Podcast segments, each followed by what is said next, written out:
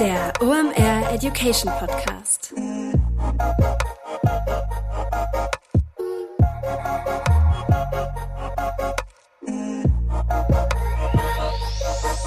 Es ist mal wieder Montag, Zeit für eine neue Folge OMR Education. Mein Name ist Rolf Herrmann, ich bin der Chefredakteur der OMR Reports. Heute eine Podcast-Episode mit dem Prädikat besonders wertvoll. Warum? Florian Litters ist zu Gast.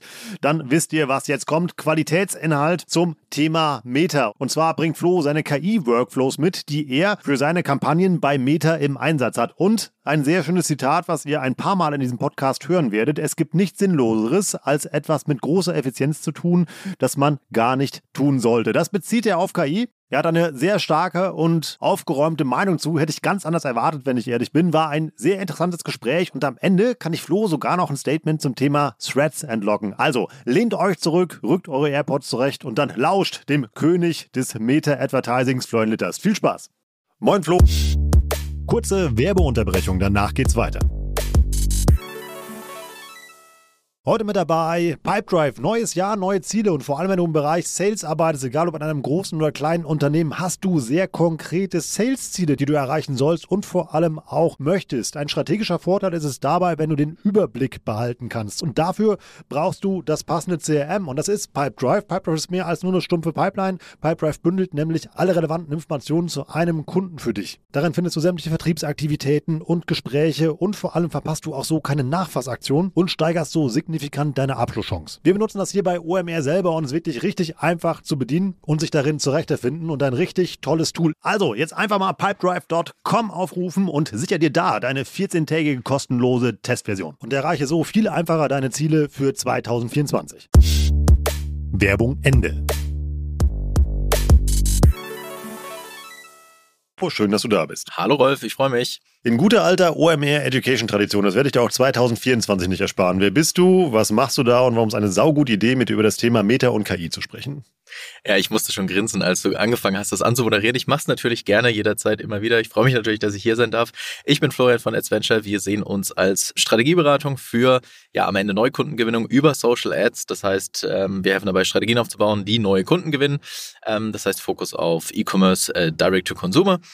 Ja, und äh, da bauen wir die Strategien und bauen die Umsetzung dazu. Und äh, ja, da hat sich natürlich auch in den letzten Wochen, Monaten durch das heutige Thema, was wir heute ja so ein bisschen diskutieren, hier und da was verschoben.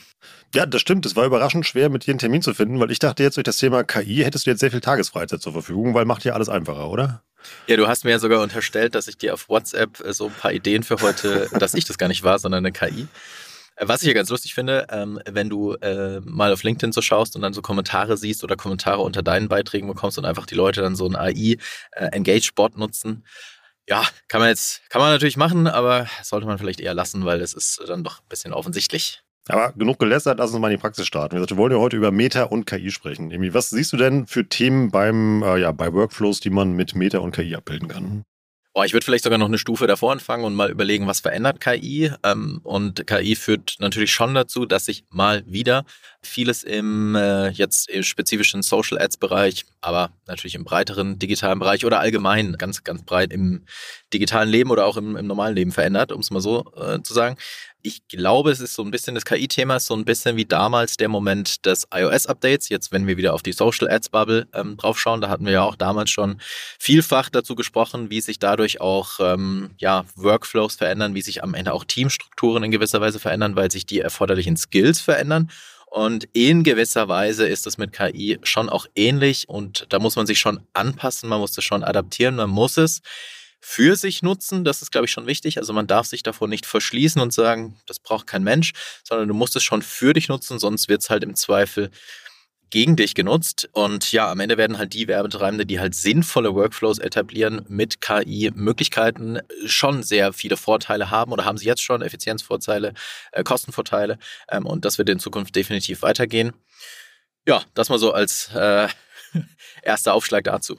Also dann mal direkt gefragt, immer ein sinnvolles Werkzeug oder Möglichkeit, sinnvoll seine Zeit rumzukriegen ohne großes Ergebnis? Also ich glaube an diversesten anderen Stellen, die dazu sicherlich noch ein größeres Bigger Picture malen können, also in anderen Podcasts, zum Beispiel in einem Jahresauftakt-Podcast, in dem OR-Podcast oder auch bei Doppelgänger und Co. wurde dazu schon äh, Genüge gesprochen und dass so ein bisschen ja der Trend, der KI-Trend vielleicht abnimmt und dass viele Leute sich einfach wahrscheinlich sehr beschäftigt gehalten haben die letzten Monate oder die letzten vielleicht ein, anderthalb Jahre ähm, mit dem ganzen KI-Thema, aber so richtig, richtig den krassen, geilen Workflow halt vielleicht nicht identifiziert haben.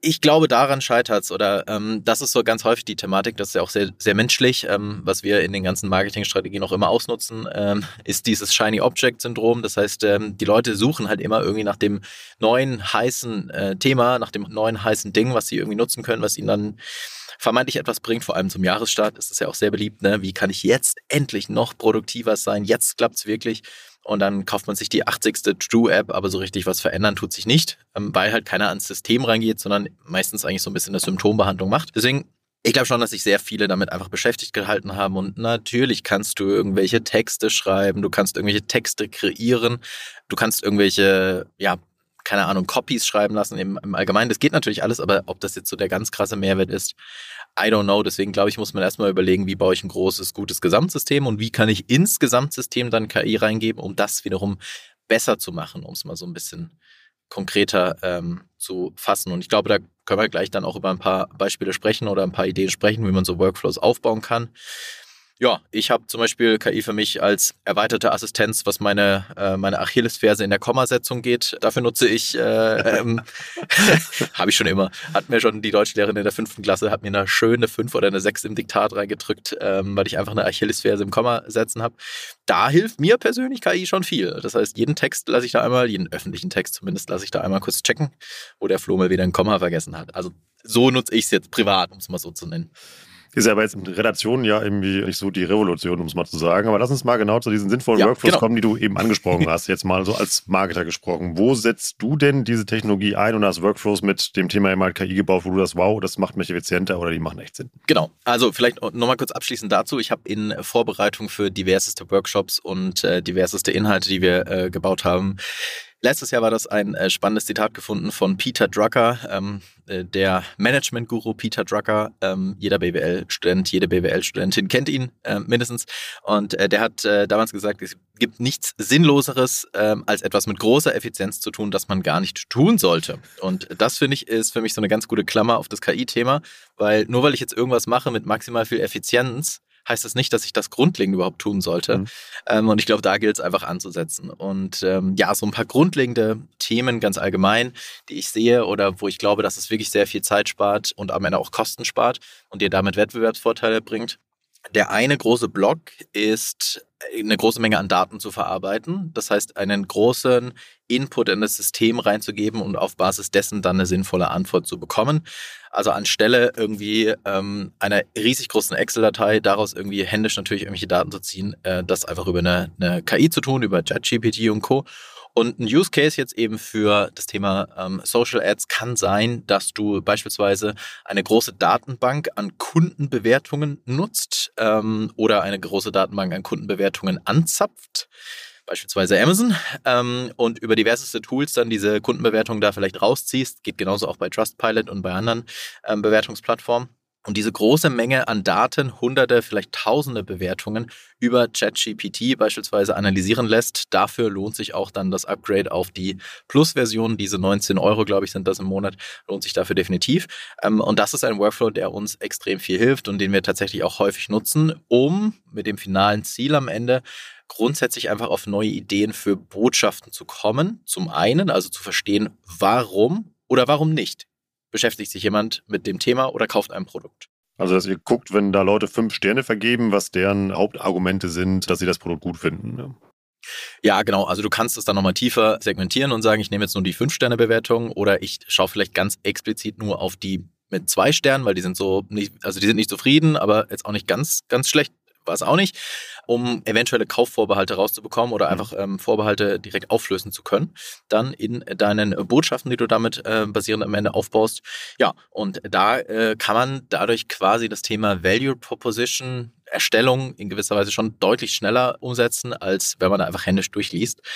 Genau, und da, da kommen dann halt am Ende spannende Ideen für Botschaften raus, auf die du vielleicht so nicht gekommen bist. Ähm, das ist so das eine auf einer eher strategischeren Ebene, wie das einen sinnvollen Einsatz sein kann, um dich halt in deinem Marketing zu beschleunigen und halt auch auf neue Ideen zu kommen natürlich. Das ist cool, das kann man ja auch umdrehen. Also wenn man jetzt, eben, also du machst das ja, um auf Ideen für Copies und Ads und äh, ja, Produktvorteile mal zu kommen. Gleichzeitig kann man das als Unternehmen ja auch umdrehen und für seinen Support halt benutzen, dass man sagt, hey, lass uns doch mal jetzt genauer in die Tausenden von Bewertungen reingucken, wenn man das vielleicht sträflich vernachlässigt hat in letzter Zeit, um halt mal zu gucken, gibt es da Muster, worauf man optimieren kann. Also wenn es um Versandgeschwindigkeit oder ähnliche Dinge, ja.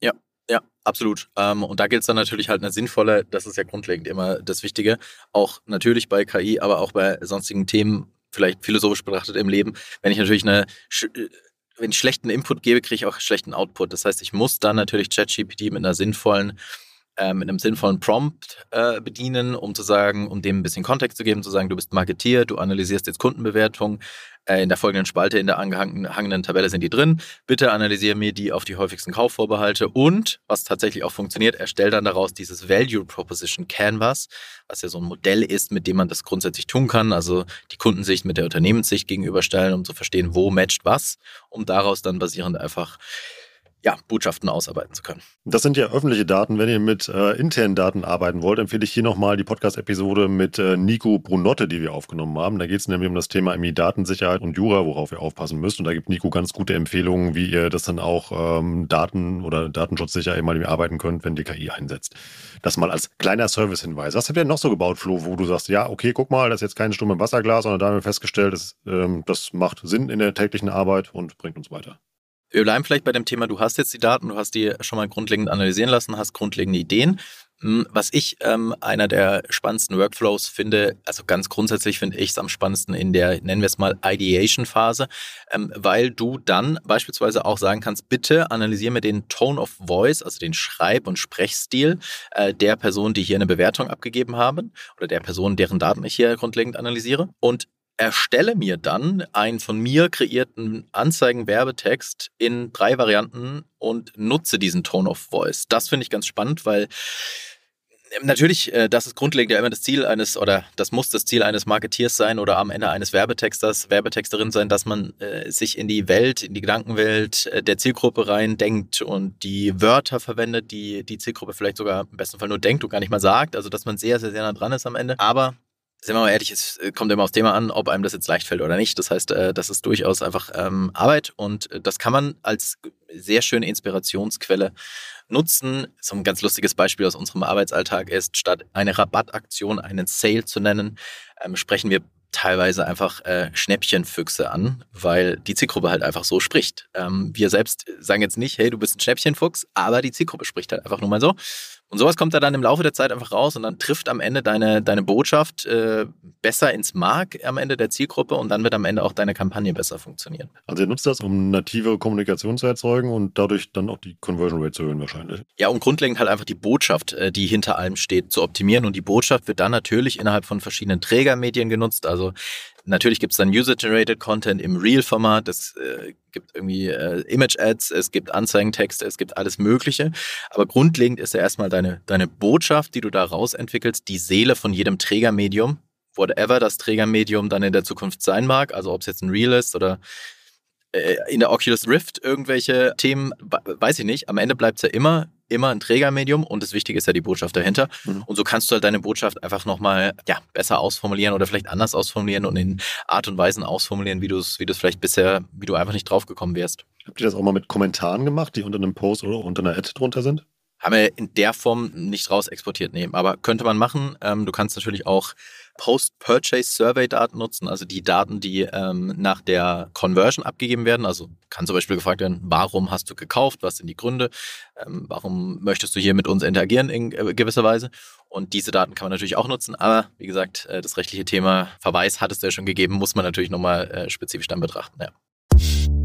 Kurze Werbeunterbrechung, danach geht's weiter.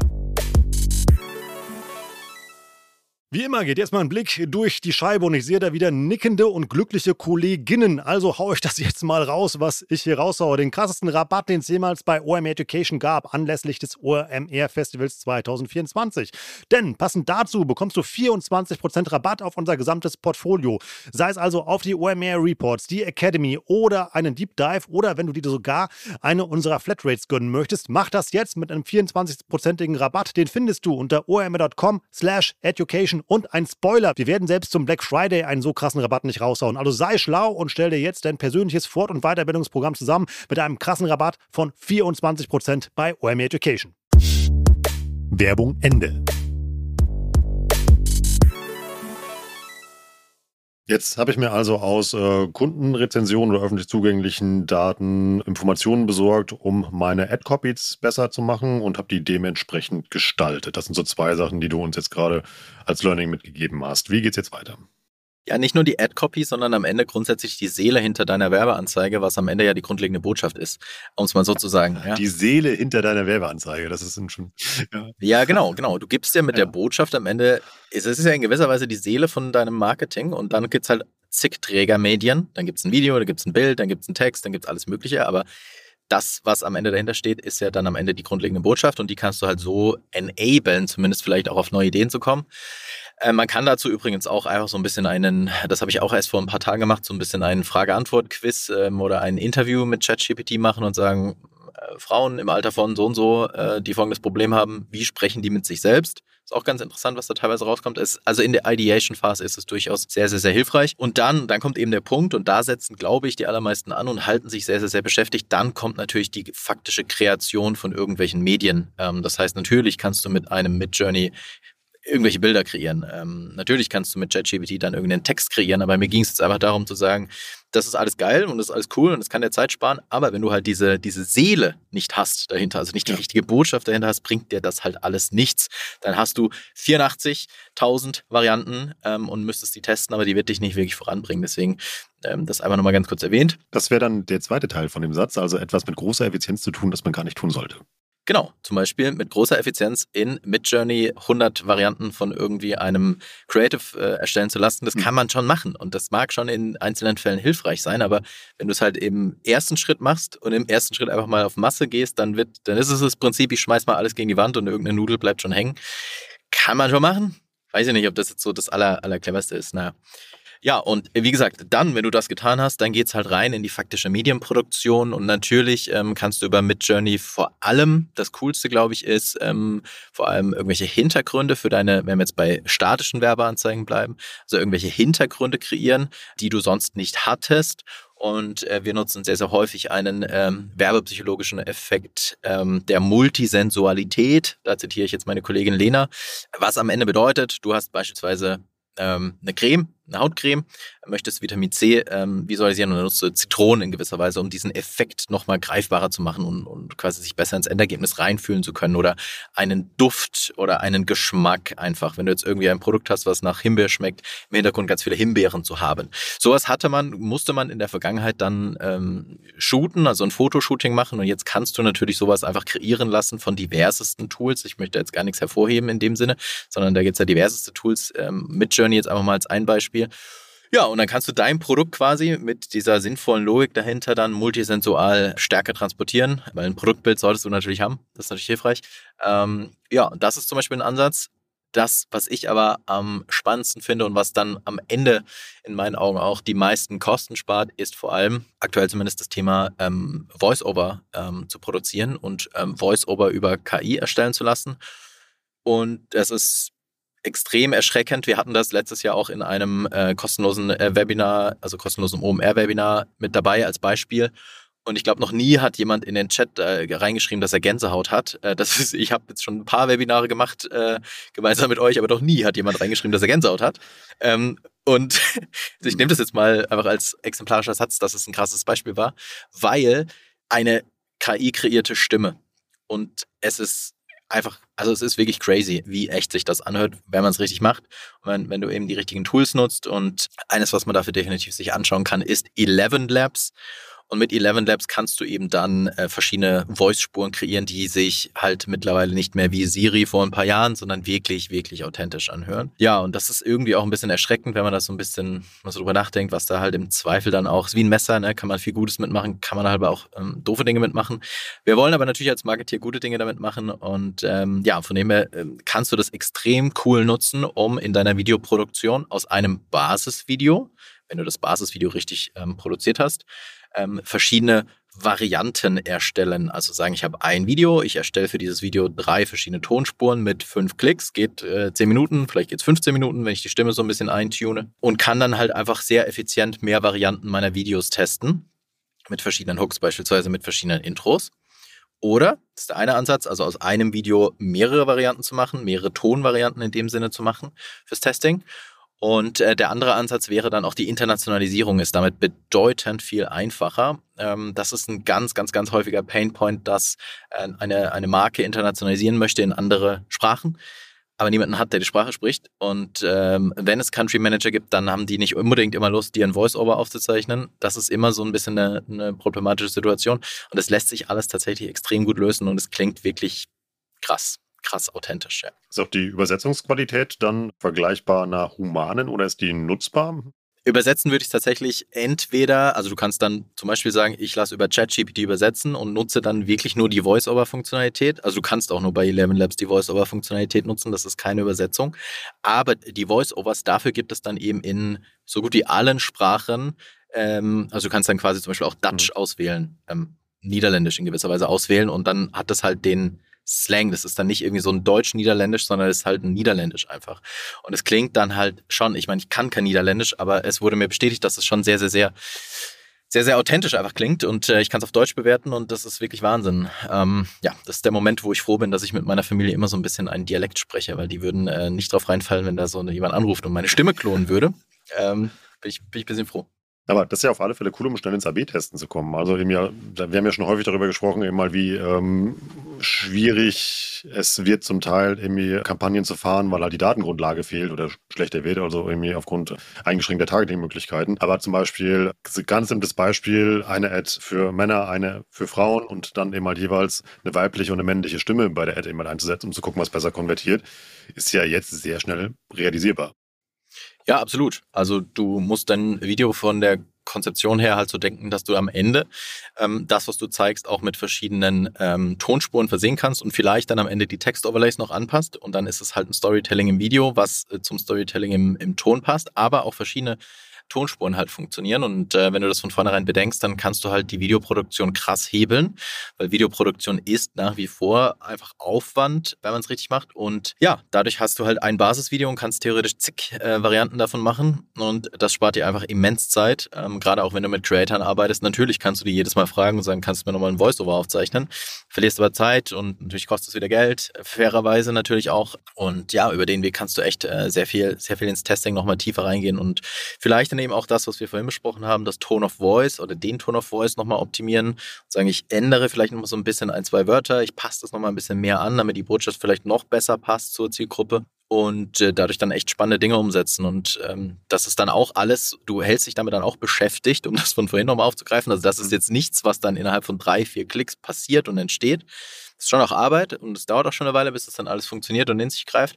Aber das, das spart dir wirklich einfach bares Geld dann am Ende. Könntest du das ungefähr einordnen, also wie viel Zeit oder wie viel Budget das sparen kann, wenn man es clever einsetzt? Das ist ehrlicherweise sehr schwer zu sagen, weil also ähm, wir arbeiten mit sehr, sehr, sehr vielen Content-Creatern zusammen und äh, natürlich variieren die Preise. Manche verlangen mehr, manche verlangen weniger. Kann ich jetzt noch nicht beantworten. Also müsste man jetzt einfach mal schauen, was würde ich normalerweise bezahlen für, für fünf Voice-Over. Nehmen wir mal an, es sind vielleicht 150 Euro, dann habe ich 150 Euro gespart, als ein Beispiel jetzt einfach mal. Ähm, und natürlich kann ich es noch weiter skalieren und kann noch weitere Varianten machen. Und dann spare ich mir halt im Laufe des Monats, je nachdem, wie viele Videos ich teste, gut und gerne mal 500, vielleicht 1000 Euro kosten. Und das ist eine, aber ich gewinne halt vor allem auch Schnelligkeit dazu. Das ist eigentlich das Wichtigere. Und die Masse vor allem ja auch. Also erstmal die intern gesparte Ressource, eben halt, was du eben halt gerade meintest, und vor allem auch, wenn es kleine Beträge sind, die man aber dann in der Masse mal, die mir über den Monat über das Jahr spart, kommt da ja dann immer noch einiges zusammen, weil die, die, die Lizenzkosten für so ein Tool ja sehr überschaubar sind. Ja, absolut, absolut. Also das sind irgendwie 20 Euro oder sowas im Monat. Das ist, äh, ist nicht, nicht die Rede wert. Von dem her, das ist cool, ja. Hast du noch einen Hack, den du teilen möchtest, wie ihr KI einsetzt? Ich würde gerne noch einen Gedanken teilen, den ich auch die Tage irgendwie hatte zu dem ganzen KI-Thema, weil, also wir können ja mal kurz auf die Welt im Werbeanzeigenmanager sprechen und eigentlich ist es dann fast egal, welchen Werbeanzeigenmanager von welcher Plattform wir da betrachten, weil es ist ja sehr absehbar und sehr logisch, dass alle ähm, Werbeanzeigenmanager von Meta und auch von TikTok und so weiter und so fort ähm, daran arbeiten, die ähm, generative äh, KI-Tools ähm, einzubauen oder stärker zu integrieren, noch stärker auszubauen. Das wird ganz sicher dieses Jahr kommen, das wird ganz sicher dieses Jahr ein Trend sein auch hier wieder, ich würde halt ein bisschen aufpassen, dass ich mich nicht beschäftigt halte und nicht einfach jetzt in, in dieses Massengame reingehe und sage, nur weil jetzt mir der Ads Manager hier 100 Varianten vom Text kreiert, mache ich es auch. Also da muss man so ein bisschen schon aufpassen. Ähm, trotz allem, das wird kommen, das ist ja logisch und das ist jetzt schon da. Und bei Meta ist es ja, stand jetzt so, dass der Ads Manager Textvarianten die erstellt. Und sehr bald, zumindest auch im deutschsprachigen Raum, im europäischen Raum, ist es so, dass er dir Hintergründe verändert für deine dynamischen Werbeanzeigen. Das heißt, du spielst aus deinem Shop ähm, ein Datenfeed ein, das sind deine Produktbilder drauf und dann kannst du halt sagen, bitte leg in den Hintergrund, weiß ich nicht, einen Strand oder wie auch immer, einen Sonnenuntergang oder sowas, was, was Romantisches vielleicht, je nach Produkt. Ähm, so, und das wird natürlich kommen und das wird natürlich weiter ausgebaut werden und das wird natürlich das Game dann nochmal verändern und ähm, was ich daran irgendwie interessant finde oder spannend finde, wenn man das mal so ein bisschen weiterdenkt oder erstmal, wenn man mal zurückblickt, ähm, kommen wir, kamen wir ja aus einer Welt, in der die ganzen ähm, Performance-Maßnahmen, insbesondere auch auf Social, halt sehr stark personalisiert waren. Das heißt, auf Basis von Datensignalen konnte ich jetzt dir, Rolf, genau den Hoodie ähm, wieder anzeigen auf Instagram, den du davor angeguckt hast oder ähnliche ähm, Späße einfach umsetzen, weil die Datensignale da waren und die Datensignale verarbeitet wurden konnten und einfach genutzt werden konnten. Das ging ja weg, hat man ja vorhin ja schon mal angedeutet über ähm, insbesondere iOS. Also Apple hat da ja mehr oder weniger den Stöpsel gezogen. Und jetzt, wenn man mal vorausschaut, sind wir an einem Punkt, wo durch die generative KI im Werbeanzeigenmanager sehr wahrscheinlich eine Zeit kommt, die noch viel krasser in die Personalisierung reingehen kann oder wahrscheinlich auch wird, weil die wahrscheinlich es so kommen wird, dass du halt eine Art Input gibst in den Werbeanzeigenmanager, der deine Werbeanzeige ist.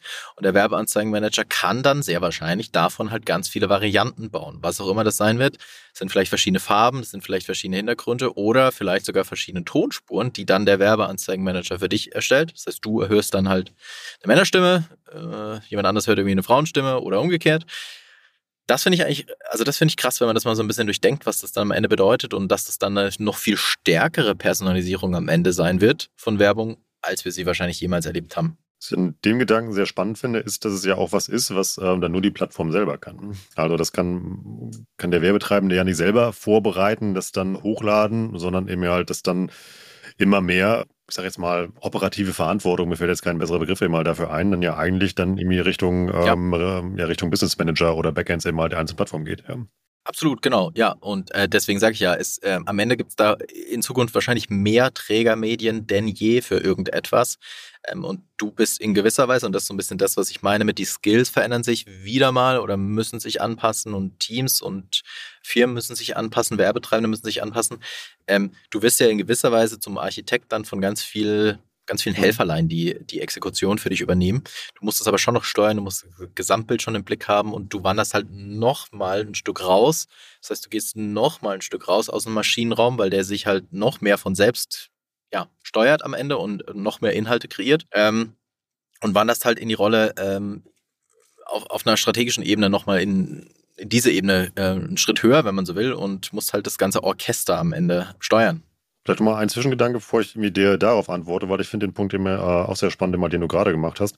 Wenn man ähm, jetzt nochmal an die Plattformen denkt, das ähm, funktioniert ja wirklich sehr gut mit der Personalisierung, weil die Plattformen eben halt ja, um das nochmal rauszuarbeiten, wissen ja zum Beispiel, reagiert er oder sie eher auf äh, statische Bilder, auf Video. Eben halt, wie sind aufgrund der Nutzersignale und ähnliche Dinge eben halt eben einfach die Vorlieben, Gewohnheiten. Wie sind auch, ähm, ja, wahrscheinlich sogar eben halt aufgrund der Nutzersignale, die da gesendet werden, also zum Beispiel eben halt von den Klicks, wie sind Konsumgewohnheiten oder ähnliches. Also wonach wird gesucht, wann fängt ihr oder sie an, nach Weihnachtsgeschenken zu suchen, wie sind Geburtstage oder ähnliches. Das wissen die Plattformen ja alles. Und, ähm, also, ähm, das ist ein sehr interessantes Gedankenspiel, was du da eben aufgemacht hast, ja. Ja, am Ende ist halt der, eigentlich ist es halt eine Next Step des Content Graphs, der ja, da haben wir mhm. auch schon mal drüber gesprochen, dass ähm, aus einem Social Graph, so wie äh, Social Media früher war, jetzt ein Content Graph entstanden ist. Also am Ende viel mehr entscheidet, was du konsumierst, als wem du folgst. Äh, ähm, also entscheidet, welchen Inhalt du siehst. Und äh, der Content Graph wird dann halt in gewisser Weise auf Steroiden gepackt und äh, kann dann halt irgendwie halt noch, noch mehr Inhalte erstellen. Das ist schon krass, wenn man das mal so durchdenkt. Und ähm, da ergeben sich natürlich auf einmal wieder komplett neue, neue Möglichkeiten. Und als Beispiel, ähm, vermutlich wird es nicht mehr nötig sein, dass du jetzt irgendwie in irgendeinem Grafiktool 40 Varianten von irgendwas machst. Ähm, ob das bisher sinnvoll war, sei sowieso mal bestritten, aber äh, solche Dinge fallen dann halt in gewisser Weise schon weg. Oder natürlich im Sinne, die, die Plattformen sind ja massiv incentiviert, das natürlich auch zu tun, weil die Eintrittsbarriere natürlich noch weiter sinkt ähm, in, in die Tools rein. Also du kannst dich mit den Tools relativ schnell natürlich dann auseinandersetzen und wenn die Tools soweit gehen und dir sogar die Inhalte für deine Werbeanzeigen kreieren, dann geht es natürlich noch schneller, noch einfacher. Das heißt, es enabled noch mehr Werbetreibende dadurch, ähm, was vielleicht dazu führen kann, dass dadurch der Wettbewerb wieder größer wird, die Preise steigen. Wer weiß das? Aber ich glaube, am Ende, wie gesagt, kommt immer auf die Seele an, die du in dieses System reinwirfst. Und äh, das wird äh, schwierig sein, dass das die, die isolierte KI wiederum der Plattform das kann. Das glaube ich nicht. Der Algorithmus steuert ja dann eigentlich eben halt eine personalisierte Kampagne. Also bauen wir mal ein Beispiel, irgendwie äh, Kochboxen. Jetzt als Werbetreibender wüsste man eben mal dienstags und donnerstags werden die Dinger am meisten gekauft. Also würde man eben wahrscheinlich eben halt das Budget an diesen Tagen eben mal hochdrehen. Bei dem Szenario, was du eben gebaut hast, wäre es ja möglich, irgendwie ähm, dir beispielsweise an einem Dienstag um 11.30 Uhr, weil ähm, die Plattform weiß, da interessierst du dich traditionell eben halt für Essen genau dieses Angebot zu präsentieren und du müsstest eben halt nur einmal die Ausspielung bezahlen als Werbetreibender. Ja, genau. Also da gibt es schon potenziell verrückte Möglichkeiten, die da entstehen können am Horizont oder die da sehr sicher entstehen werden. Und ich bin gespannt, wie weit die Plattformen da gehen und ob da dann Regulierung vielleicht am Ende auch wieder ähm, eine, eine Bremse darstellt und wieder Regulierung stattfindet, weil dass sie stattfinden muss, ist eigentlich ziemlich klar. Nur an welcher Stelle kann sie stattfinden? Jetzt überhaupt noch ist die Katze nicht schon irgendwie aus dem Sack. Ähm, das wird sich zeigen, aber ähm, dass das in diese Richtung gehen wird und dass es natürlich auch eine extrem große Chance für alle Werbeplattformen ist, klar. Ähm, von dem her muss man sich darauf schon einstellen und deswegen sage ich, ähm, hatte ich ja eingangs auch gesagt, muss man sich als Werbetreibender damit beschäftigen, wie man es für sich einsetzt, sonst wird es halt im Zweifel gegen dich eingesetzt. Und um dich jetzt mal auf das Ende von deinem Gedanken eben zurückzuholen, hast du ja gesagt, das Berufsbild des Marketers wird sich verändern, dass man eben halt mehr Strategie ist, eben halt mehr Draufsicht, eben halt auch verschiedene Tools hast. Das heißt, eben halt die Konsequenz daraus wäre doch dann auch, dass man sich mit mehr Plattformen beschäftigen muss, als nur mit Meta beispielsweise. Also vermutlich ja, weil am Ende ist das natürlich nur ein Teil einer einer, einer Customer Journey. Ähm, und ähm, sehr sinnvollerweise betrachtest du das ähm, so oder so als eine holistische Welt und diese Customer Journeys, ich meine, die wurden in den letzten, da hatten wir ja, glaube ich, auch im letzten Podcast schon drüber gesprochen, die wurden und werden ja immer multidimensionaler, die, die werden immer ähm, komplexer. Da gibt es neue Medienformate, da gibt es neue Plattformen, da gibt es neues dies, neues das. Es gibt Threads als Beispiel, um das nochmal ganz kurz aus dem Vorgespräch aufzugreifen. es gibt Threads jetzt nochmal als neue Plattform, noch keine Werbeanzeigen drauf und äh, auch überhaupt noch nichts angekündigt in diese Richtung. Ähm, aber es wird ja nicht einfacher in dem Sinne, sondern einfach komplexer. Das heißt, du musst es halt am Ende schaffen. Das ist wieder also du spielst quasi jetzt in den Social Ads ein Teil des Orchesters, aber das Gesamtorchester ist natürlich viel, viel größer und die Gesamtreise ist natürlich über andere Plattformen, über andere Medien logischerweise auch noch da, klar. Die Vorlage von Threads nehme ich jetzt mal, lass uns da mal noch irgendwie zwei Sätze mal zu äußern. Ich zitiere nochmal irgendwie äh, Peter Drucker, den du eben halt anfangs hattest. Es gibt nichts Sinnloseres, als etwas mit großer Effizienz zu tun, das man gar nicht tun sollte. Ähm, passt das auch zu Threads oder wie ist deine Meinung zu Threads? Ich weiß nicht, worauf du anspielst, ja, nur weil ich scherzhaft dir mitgeteilt habe, dass ich jetzt Threads-Influencer werden möchte. Gedacht, wenn jetzt mal eine neue Plattform entsteht, dann ist jetzt meine Chance, dass ich auch mal Influencer werde. Ich folge dir. Also ich tue alles. Ja, du folgst mir. Ähm, ja, ähm, die Conversion-Rate auf meine Follower ist, ist, ist crazy. Ähm, ja, was halte ich von Threads? Also am Ende ist es, war es halt eine lustige Beschäftigung, so über die Weihnachtszeit, aber ob es sich hält, ob es sticky genug ist, die Leute zu halten, das wird sich zeigen. Ich denke, ganz, ganz, ganz am Anfang, das war letztes Jahr im Sommer, bevor es dann in der EU quasi wieder gesperrt wurde, ähm, da war es noch ein bisschen wilderer Westen, weil da war quasi keiner, kaum jemand äh, aus dem deutschsprachigen Raum da. Nur die, die da waren, haben sich wie so eine Küchenparty morgens um vier, hat sich das angefühlt, wo irgendwie alle wild durcheinander reden und keiner so richtig jetzt wusste, was mhm. er vom anderen möchte. Das hat sich jetzt so ein bisschen gewandelt mhm. mittlerweile. Ähm, Ob sticky genug ist, ich weiß es nicht, man wird sehen. Ähm, vielleicht hängt es auch damit zusammen, wie sich, wie sich Twitter versus oder, oder der X eben ähm, ja, mehr und mehr selbst abschafft in den nächsten Monaten dieses Jahr. Man wird sehen. Ähm, ich denke, es ist aber eine andere Art von Kommunikation. Ich finde an sich dieses Medium der Kommunikation durchaus ganz spannend, äh, einfach mal so einen kurzen Gedanken zu teilen. Ähm, ich denke, Threads hat noch Entwicklungspotenzial Twitter hat ja auch immer gelebt von großen Ereignissen und wurde dadurch groß. Ähm, wir haben dieses Jahr ein paar große Ereignisse, ähm, Euro, äh, Olympia, weiß ich nicht, ob dadurch Threads dann auch nochmal spannender wird. OMR 24. OMR natürlich, selbstverständlich, klar, da wird auch, ich, ich hoffe da auf einen Threads Live-Ticker. Ja, also ich glaube, davon hängt so ein bisschen ab. Ähm, am Ende, klar, für Werbetreibende, was verändert sich dadurch? Erstmal nichts. Ähm, perspektivisch wird es halt eine weitere Platzierung sein. Und das meine ich damit, es ist halt wieder ein Trägermedium dann am Ende für deine Botschaft und die ähm, ja, sollte halt so gut sein, dass sie, egal wo sie äh, stattfindet, funktioniert. Ich bin mal gespannt, was da noch passiert. Wie gesagt, ich fand da irgendwie, als besonders fand ich da immer diese, diese Sprachnachrichtfunktion, sag ich mal, dass du da Voice ohne Content reinkippen kannst. Das finde ich ein sehr interessantes Medium, dass du sagen kannst, bist so ein bisschen, das ist das Voice-Überraschungsei. Ich bin da schon sehr oft auf diesen Hack reingefallen, einfach so einen Screenshot davon, von dieser Voice-Spur äh, zu posten in deinen Thread-Post. Und dann habe ich da immer drauf geklickt und gedacht, ah, Mann, bin ich jetzt so ein richtiger Boomer und bin drauf reingefallen? Mist. Flo, ich würde mal sagen, das war ein sehr launiger Jahresauftakt und irgendwie auch mit sehr vielen Hacks, wie man irgendwie KI einsetzen kann. Ich fasse es mal zusammen, was ich so heute mitnehme. Das Berufsbild des Marketers wird sich zum Strategen verändern, der Brands und Produkten eine Seele einhaucht. Das nehme ich heute mit. Das hänge ich mir als Wandtattoo hier direkt im Büro auf. Das hast du sehr schön gesagt. Vielen Dank. Gebe ich gleich in Auftrag. Hat wie immer sehr viel Spaß gemacht. Ich danke dir. Danke. Tschö. Ciao.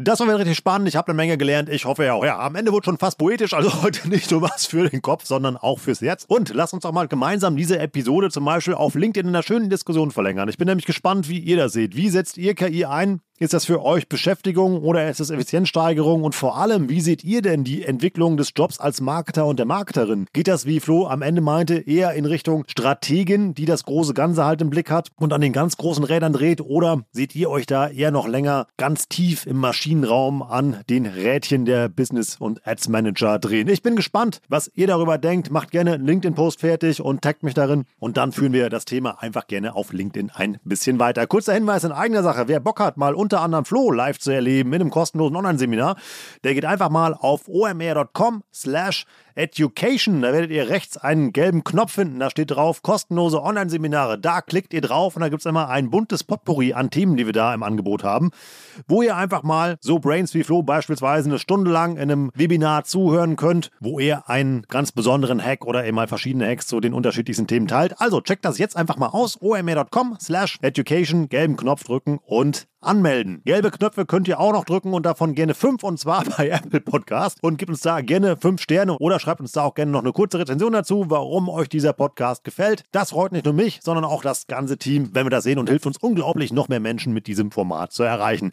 Ich bin Rolf, das war OM Education für heute. Tschüss aus Hamburg. Ciao, ciao.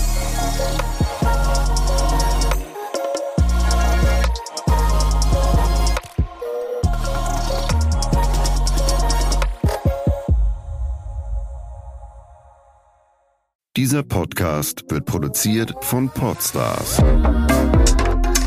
bei OMR.